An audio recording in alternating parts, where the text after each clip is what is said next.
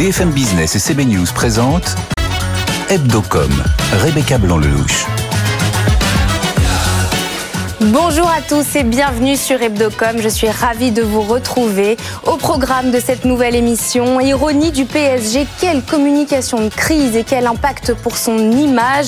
On accueillera en plateau avec nous pour en parler Marie-Virginie Klein, conseillère en communication et fondatrice de l'agence Iconique. Et à ses côtés, Fabrice Pelosi, communicant et directeur associé chez Epoca. Record en 2021 pour la vente des programmes audiovisuels français. Julien Casqui nous en dira un peu plus dans son journal de la com. Et on continue de suivre les fiançailles de TF1 et M6. Cette fois, on s'intéresse à la production audiovisuelle. Comment se positionne-t-elle face à ce projet de mariage? Iris Bûcher, productrice et PDG de Quad Drama et présidente de l'Union syndicale de la production audiovisuelle, est l'invité média. Voilà le programme. Hebdocom, ça commence maintenant. BFM Business, Hebdocom, le Focuscom. Pour le Focuscom euh, cette semaine, on va parler du PSG, le PSG qui est au cœur euh, d'un bad buzz. Comment gère-t-on l'image et la communication d'un tel groupe en situation de crise? Pour en parler en plateau avec nous, Frédéric Roy, euh, rédacteur en chef CB News. Bonjour Frédéric. Bonjour Rebecca.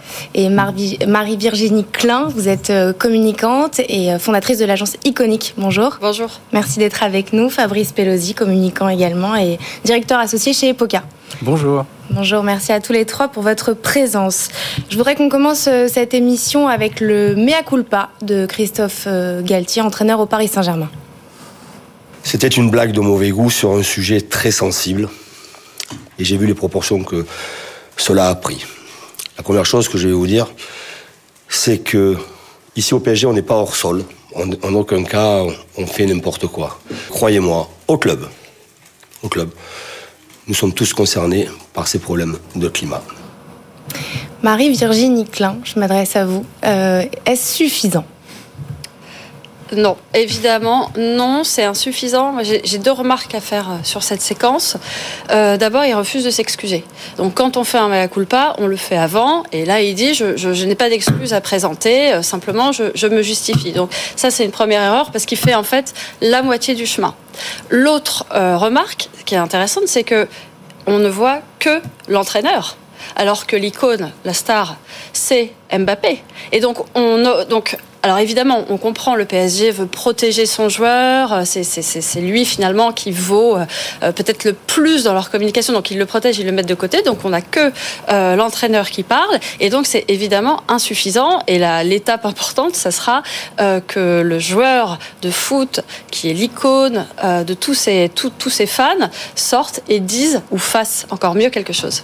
Fabrice Pelosi Oui, bah alors d'abord quelques chiffres euh, que je viens de regarder. Euh, la vidéo qui a créé la polémique de l'équipe, elle a fait 7,7 millions de vues. Et euh, le soir du match, la vidéo de Fabien Galtier fait 30 000 vues. Christophe Galtier. Oui, Christophe Galtier, bah, pardon. Tout à fait. évidemment. donc, donc, on voit bien que c'est c'est pas suffisant. on voit bien aussi que le PSG c'est un objet marketing évidemment. Donc euh, deux choses là-dessus. D'abord, je trouve que pour un objet marketing qui était souvent très brillant, mais qui manquait peut-être un peu d'aspérité, bah là peut-être qu'on trouve une authenticité même si c'est au prix d'un euh, gros bad buzz. Euh, au final, peut-être que c'est une polémique qui, en communication interne, va pouvoir lier le groupe on voit hein, qu'il y a vraiment un lien entre euh, euh, Mbappé et son entraîneur. Euh, et puis une autre chose sur l'objet marketing, Mbappé évidemment un grand communicant, malgré lui parfois. Euh, il y a une interview qui est sortie dans le New York Times quelques jours plus tard. Donc ça, on imagine que c'était vraiment millimétré. Au final, cette interview, il y a aussi une interview dans le Wall Street Journal qui sort le même jour. Ces interviews, elles sont passées à peu près inaperçues en France. Euh, et dans le, New York Times, il dit, il parle de sa communication avec le président Emmanuel Macron euh, cet été, qui lui dit, tu es important pour la France, il faut que tu restes au PSG. Donc c'est vraiment un symbole, Kylian Mbappé, plus qu'un symbole sportif, c'est vraiment une une icône et c'est pour ça que pour lui, c'est important d'être au niveau de ses responsabilités. Là, on passe d'un extrême à l'autre. On passe de, de, l'image d'un modèle à euh, un, cancre. Et En même temps, euh, je fais confiance à la communication de Kylian Mbappé pour pouvoir rebondir euh, comme il le faut sur euh, sur cette polémique. Et ensuite, c'était vrai, c'était très simple de répondre à cette question. Euh, en quelques mots pour euh, désamorcer les choses euh, avec des faits tout simples. D'abord, effectivement, ils sont en discussion avec la SNCF. Ensuite, en termes de sécurité, c'est c'est très compliqué à gérer. Et au final, on se retrouve quand même dans des considérations qui sont logistiques très simples et pour dire qu'on a changé le monde, euh, quand même, de monde. Euh, en 2012, euh, le président François Hollande, au début de son mandat, a pris le train euh, pour aller à Bruxelles et avait suscité la circonspection euh, des experts de la sécurité qui disaient que c'était vraiment la, pas la bonne méthode parce qu'en termes de sécurité, c'est quand même compliqué. On va, on va, revenir sur la SNCF après, si on a le temps, j'espère. Marie-Virginie, je m'adresse à vous.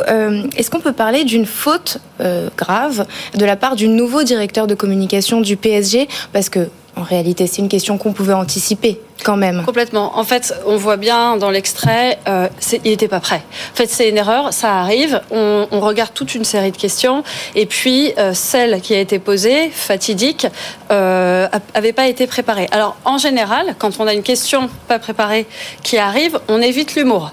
On évite l'humour parce que c'est ce qu'il y a de plus risqué. Donc là, il s'est dit, je vais prendre, je vais prendre cet angle-là, l'humour, et ça a créé euh, le tollé que ça que ça a créé. Et peut-être que le directeur de la communication du PSG maintenant ce qu'il faut qu'il intègre, c'est qu'un joueur de foot, il est traité comme un homme politique. Euh, il a le même rôle qu'un homme politique, il a le même rôle de représentation. Fabrice le disait, Emmanuel Macron lui a dit tu es important pour la France. Il est important sur la France parce que pour la France parce que c'est un symbole. Et si euh, du coup, il peut pas se contenter de ne répondre qu'à des questions techniques, de match, etc. Il doit aussi s'engager sur des sujets qui le dépassent et sur des sujets qui nous touchent tous. L'abondance, c'est pour tout le monde, y compris pour les joueurs de foot. À la fin de l'abondance, pardon. À la fin. Ouais. Frédéric. Ce serait bien que l'abondance soit non. non. En fait, moi, moi je, la question que je me pose au fond, c'est est-ce que c'est si grave que ça? Ce que je veux dire par là, c'est que, bah, vous l'avez dit d'ailleurs sur, le, sur les, les, les, la différence entre les vues de l'interview et les vues des excuses. Je veux dire, est-ce que euh, pour, pour les, les, les fans, euh, pour les sponsors, au fond, euh, il y a une question d'image, mais dans l'immédiat, est-ce que c'est vraiment si grave que ça pour le PSG, qui n'est pas un homme politique justement? Alors, euh, moi, je, euh, pardon, mais alors pour le PSG, moi, moi, je pense que oui, ouais. parce que c'est une, c'est une institution c'est vraiment une institution. Alors après, ça n'empêchera pas les, les fans d'aimer le foot. Je veux dire, on, est, on, aime tous le foot. Moi, je connais pas très bien le sujet, mais je sais que ça n'empêchera pas les fans de foot d'aimer. Mais il y a quatre membres du gouvernement qui ont réagi, oui, oui. dont la première ministre. Alors après, on ne parle pas de ceux qui ont fait des bonnes opérations de com, on ne parle pas du, de la SNCF et de Alain Krakowicz, qui est vraiment voilà. C'est ce que j'allais. Mais euh, c'est évidemment très mauvais pour pour pour l'image. Peut-être plus de Kylian Mbappé, de, de Christophe Galtier que du PSG, que du PSG. Euh, intégralement. Et en Allez-y. Et en même temps, ça crée une opportunité totale. Euh, les personnes, et euh, on est tous intéressés évidemment par le dérèglement climatique, euh, tout le monde va en parler mmh. évidemment.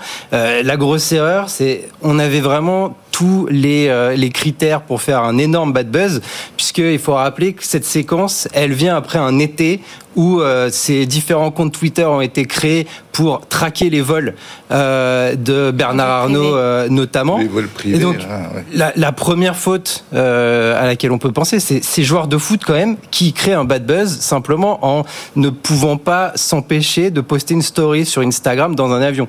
Déjà, il n'y aurait pas eu de polémique. et ça, c'est une problématique de communication interne après. Alors là, c'est clair, c'est un bad buzz. Et est-ce qu'on peut parler d'un good buzz pour la SNCF Je reviens sur Alain Krakowicz qui a tweeté dans la foulée Paris-Nantes est en moins de deux heures. Je re, re, renouvelle notre proposition d'offre TGV adaptée à vos besoins spécifiques pour nos intérêts communs sécurité, rapidité, service et écomobilité. Donc, est-ce qu'on peut parler d'un good buzz pour oui. la SNCF Pour moi, là, c'est vraiment. Alors, c'était peut-être pas anticipé euh, aussi euh, fortement, mais c'est un, une très bonne Et d'ailleurs, ce qui est drôle, c'est que sauf erreur de ma part, ils n'ont pas du tout réagi à la polémique. Donc, c'est-à-dire, ils, ils, surfent sur la vague positive, ils attendent que ça passe et ils se disent de toute façon, c'est que du bonus pour moi. Ce qui serait peut-être intelligent, je pense, de la part du PSG, c'est de créer une communication commune avec la SNCF dans laquelle ils nous disent euh, aujourd'hui les conditions ne sont pas réunies pour accueillir des joueurs dans nos trains et les conduire à leur, à leur match, mais on y réfléchit et on, et on va trouver une solution. Ça, ça serait intéressant d'avoir une communication concertée, ce que n'a pas fait la SNCF. Merci, merci à tous les deux euh, d'avoir été en plateau avec nous. Marie-Virginie Klein, conseillère en communication et fondatrice de l'agence Iconique et Fabrice Pelosi, communicant et directeur associé euh, chez Epoca. C'est l'heure du journal de la com de Julien Casqui. BFM Business, Hebdocom, le JT de la com. Bonjour Julien. Bonjour Rebecca. Alors le patron de Google, Sundar Pichai, veut baisser les coûts de son entreprise. Et gagner en efficacité et en euh, productivité. Il souhaite rendre son groupe 20% plus productif. Alors il ne s'agit pas encore de suppression de postes, mais Sundar Pichai a appelé ses salariés, je cite, à travailler avec plus de harne que lorsque tout allait bien. Les 174 000 salariés du groupe ont été sollicités pour trouver des solutions à tous les niveaux. Euh, Sundar Pichai souhaite moins de projets et moins de temps perdu dans les processus de décision avec une croissance qui ralentit depuis un an. Google lève donc le pied sur les dépenses et a déjà commencé à freiner ses recrutements. Et on continue avec le bras de fer TF1 Canal Plus en justice cette fois. Et oui, privé de la distribution de ces chaînes par Canal+, TF1 porte plainte en euh, référé devant le tribunal de commerce de Paris. TF1 a vu ses audiences baisser en moyenne de 2 points à cause de, ce, de cette coupure de signal. Le groupe souhaite donc le rétablissement de ces chaînes sur le service satellite de Canal+, TNT Sat, qui touche 1,8 million de foyers, des foyers qui peuvent uniquement recevoir ces chaînes via une antenne satellite. La ministre de la Culture, Rima Abdul Malak, a d'ailleurs déjà demandé à Canal+ de rétablir le signal de ses chaînes sur son offre TNT Sat.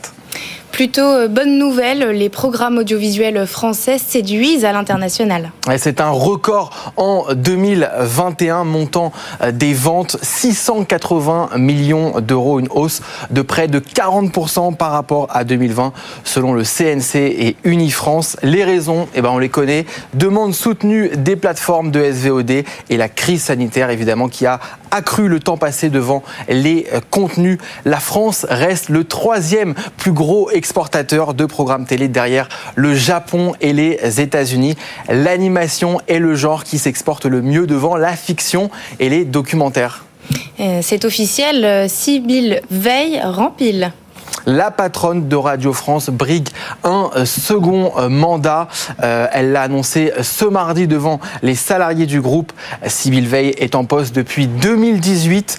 Elle a engagé une réduction depuis le début de son mandat, une réduction des coûts au sein du groupe par des suppressions de postes, ce qui avait entraîné un mouvement de grève historique en novembre 2019. L'ARCOM prendra sa décision en avril prochain et elle est euh, pour l'instant la seule candidate déclarée. Enfin, une campagne publicitaire coup de cœur euh, cette semaine, c'est Burger King qui recrute grâce à ses pires avis drôle de manière d'attirer les talents et de faire face à la pénurie de main-d'œuvre. Une campagne signée Buzzman, visible en affichage, en radio, dans les restaurants et sur les réseaux sociaux. Un exemple de cette campagne, Héloïse qui écrit Même ma grand-mère cuisine plus vite. Réponse de Burger King. Héloïse, on recrute aussi des seniors. Quelles sont les coordonnées de votre grand-mère Burger King est le deuxième plus gros recruteur de France. 3000 emplois à pour voir 600 alternants chaque année. Merci euh, Julien, c'est parti pour l'invité média. BFM Business, Hebdocom, l'invité média. Pour cette deuxième partie de l'émission, on accueille Iris Bûcher. Bonjour. Bonjour. Vous êtes euh, productrice, PDG de la société Quad Drama et présidente de l'Union syndicale de la production audiovisuelle. Euh, pour contextualiser, l'USPA euh, rassemble près de 200 sociétés de production audiovisuelle patrimoniale, de documentaires de création, de fiction et de spectacles vivants. Alors on va poursuivre avec vous aujourd'hui sur la fusion TF1 M6. Lundi et mardi dernier, respectivement M6 et TF1 ont été auditionnés par l'autorité de la concurrence pour convaincre de l'intérêt de leur mariage. Les auditions se sont tenues à huis clos avec des représentants de Bouygues, des tiers, parmi lesquels l'Union des marques, des concurrents, on pense à Canal Plus euh, notamment, France Télé, Énergie, mais aussi Netflix, des opérateurs télécoms et Médiamétrie. Mais les grands absents de ces auditions, les producteurs. C'est pour ça que vous êtes là. Euh, avant tout, Iris Bûcher, en tant que productrice, mais surtout en tant que représentante de la production audiovisuelle française, êtes-vous pour ou contre ce mariage? Très sincèrement, la question de ce mariage se joue sur le terrain de la publicité et non pas de la production, raison pour laquelle nous ne nous sommes pas prononcés. Donc, euh, j'ai pas tellement de réponse à cette question. Nous, ce qui nous intéresse, c'est d'avoir des garanties en matière de production indépendante, de, garanties en matière de volume de production d'œuvres patrimoniales. Euh, donc, de, de, se retrouver face à euh, un très grand groupe qui serait donc TF1, M6 fusionné, pose des questions en matière d'obligations contractuelles sur lesquelles on n'a pas de garantie alors qu'il est. En fait, euh, Nicolas Taverneau, qui sera donc le dirigeant de ce nouveau groupe, ne s'est pas encore prononcé euh, au sujet de ces, questions-là qui, nous préoccupent. Et encore une fois, au niveau de la publicité, nous ne sommes pas les bonnes personnes pour y répondre. Justement, pourquoi, selon vous, vous n'avez pas été sollicité? Et si vous aviez été sollicité, qu'est-ce que vous auriez euh, demandé comme garantie, justement? Nous, on demande des garanties sur les, les engagements en matière de production de fiction, de documentaires et de spectacles vivants. Euh, par exemple, un alignement du quota sur celui de TF1 qui aujourd'hui est de 12,5% du chiffre d'affaires. Celui de M6 se situe actuellement sur 10,5%, donc on voudrait obtenir l'alignement ah, sur le montant de TF1 on voudrait avoir des certitudes sur notre liberté de négociation euh, contractuelle, parce que quand vous vous retrouvez face à un, un, joueur extrêmement fort et important, par définition, votre marge de manœuvre est réduite, donc on a besoin de garanties à ce sujet. On voudrait avoir des garanties au niveau du pourcentage de production indépendante. Actuellement, on a 70% d'œuvres qui sont produites par des producteurs indépendants. Les dépendants sont des filiales des chaînes. Hein. Et euh, il faut qu'on parle de tout ça. Et pour l'instant, nous n'avons pas tellement été sollicités. On a attendu fin août pour avoir un retour de Nicolas Taverneau dans une interview de Télérama mhm. pour qu'il dise être prêt à discuter. Pourquoi est-ce que vous avez l'impression que euh, c'est curieux quand même que, euh, que vous êtes les act des acteurs absolument fondamentaux de, de cette industrie, euh, même si c'est effectivement la fusion à la base est plutôt pour des raisons publicitaires. Mais pourquoi est-ce que vous avez le sentiment d'être de pas être pas être interview, euh, euh, inclus inclus dans ces dans ces discussions? J'ai du mal à m'expliquer très sincèrement. Je pense que à l'heure qu'il est, la, la, tout le monde se concentre sur le débat autour de du, du, vrai sujet qui est actuellement euh, sur la table de l'autorité de la concurrence. Mmh. Et, et, des sujets dont je parle là sont plutôt abordés dans un deuxième temps. Parce qu'à l'heure qu'il est, on ne sait même pas si elle va se faire, la fusion. Exact. Donc, je, je, mets ça sur euh, le, le, dos, entre guillemets, du planning de, de, de la liste des priorités euh, dans la tête des dirigeants des, des, deux, des deux groupes. Et si je dis pas de bêtises, d'autres représentants de votre profession vont être auditionnés comme la production de flux tout à fait, mais la production de flux est beaucoup plus impactée parce que euh, TF1 comme M6, comme vous le savez, sont des acteurs majeurs en matière de production de flux. Mm -hmm. Là où euh, la fiction, notamment, mais aussi le documentaire, le spectacle vivant, vivant ont des débouchés plus nombreux. On mmh. a évidemment France Télévisions a un engagement à hauteur de 440 millions d'euros en œuvre patrimoniale. On a maintenant, et je pense que ça va être un sujet euh, dont vous allez parler aussi maintenant, les plateformes pour lesquelles nous travaillons. Donc, euh, en tant que producteur d'œuvres patrimoniales, nous ne dépendons pas autant de TF1 M6 que les producteurs de flux. Et je pense que c'est pour cette raison-là qu'eux ont été auditionnés. Julien, vous allez euh, désormais vous pencher euh, sur l'aspect digital de nos sujets. Quelles sont vos questions? Alors ouais, la première question donc sur le, sur le numérique, vous avez parlé des plateformes euh, effectivement. Est-ce que vous êtes euh, pour cet argument de dire qu'il faut élargir le, le secteur de la publicité pas une de la publicité de la télévision, pas uniquement aux, chaînes de télé traditionnelles, mais aussi inclure les plateformes de SVOD comme Netflix, Amazon, Disney+. La question, elle est un peu piégeante parce que le problème, à mon avis, c'est le mode de calcul de, la publicité sur, les, sur le numérique ou le digital, je ne sais jamais trop. C'est la même chose. euh, elle, est, elle, est, difficilement comptabilisable dans le sens où euh, si vous faites un search sur Google, il y a de la pub qui est, qui est en face, mais ça n'a rien à voir avec un programme audiovisuel diffusé sur une chaîne hertzienne à une heure de grande écoute euh, entrecoupé par une publicité. Donc très sincèrement, je ne pense pas être la bonne personne pour répondre à la question parce que je ne suis pas spécialiste de la publicité, mais je pense que le calcul est extrêmement compliqué et c'est peut-être pour cette raison-là que ce champ-là n'a pas été pris en compte dans le calcul. Et encore peut-être une mhm. question sur, sur ces plateformes.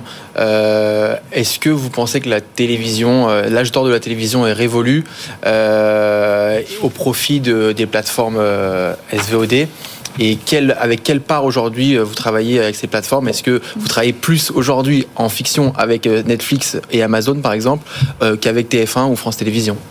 Je pense pas, non. Je pense que la, la télévision, elle a sa place, elle aura toujours sa place. Cette place sera différente, elle est modifiée parce qu'on ne peut pas non plus nier que les, spectateurs ont changé dans leur comportement. Les contenus ne sont plus consommés de la même façon qu'avant. Euh, une des, solutions à, cette, à ce, j'ai même pas envie de dire problème parce que c'est pas un problème.